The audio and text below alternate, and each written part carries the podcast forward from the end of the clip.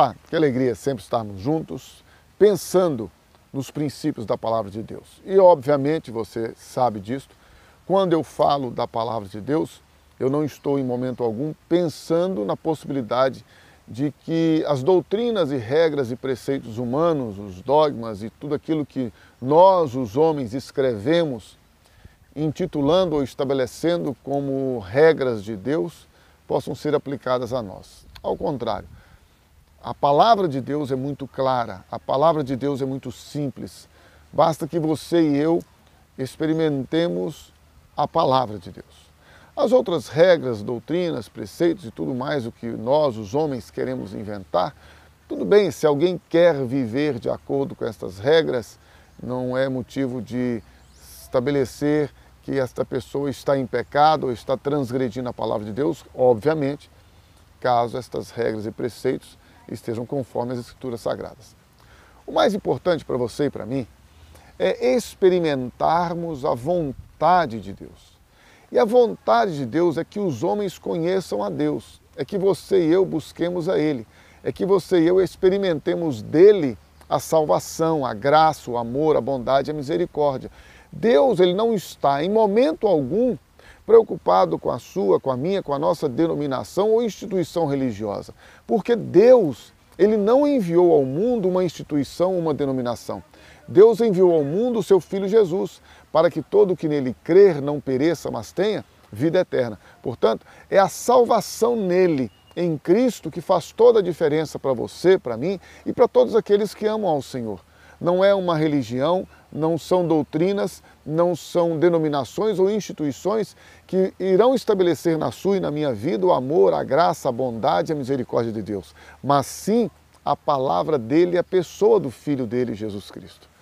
Portanto, se você deseja uma vida nova, uma vida abençoada, uma vida transformada, uma vida liberta, uma vida de paz interior, você e eu já temos o caminho. Ele mesmo disse, Jesus declarou: Eu sou o caminho, a verdade e a vida. Ninguém vem ao Pai se não for por mim.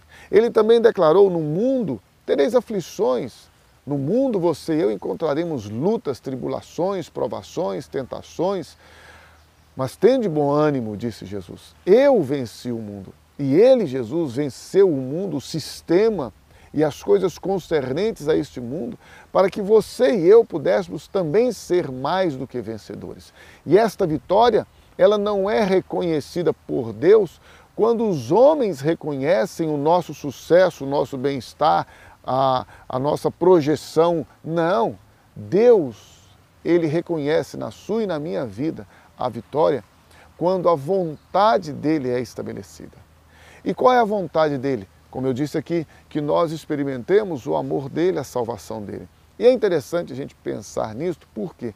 Porque às vezes até no fracasso, na derrota, na humilhação, no desprezo, no abandono, na rejeição, na enfermidade, na morte, nós podemos ser vitoriosos, porque a palavra de Deus nos ensina que nada pode nos separar do amor de Deus que está em Cristo Jesus. Então, é este amor de Deus que está em Cristo Jesus que faz toda a diferença na sua e na minha vida. É o amor dele, é a misericórdia dele, é a bondade dele, é a graça dele.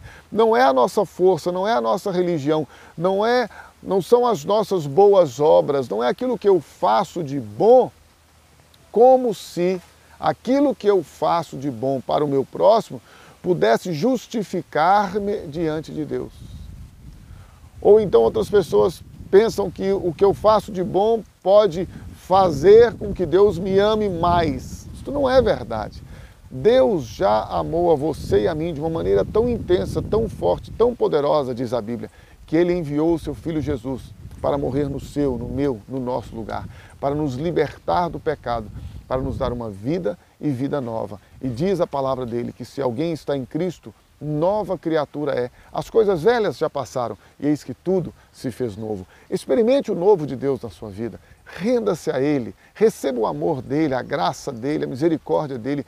Confesse a Jesus Cristo como sendo Ele, somente Ele, o seu Salvador, porque só Ele é o caminho, a verdade e a vida. E ninguém vai ao Pai se não for por Ele.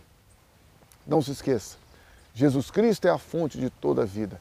Ele é a fonte da eternidade, ele é a fonte da vitória, ele é o Deus que manifesta na sua e na minha vida o amor pleno.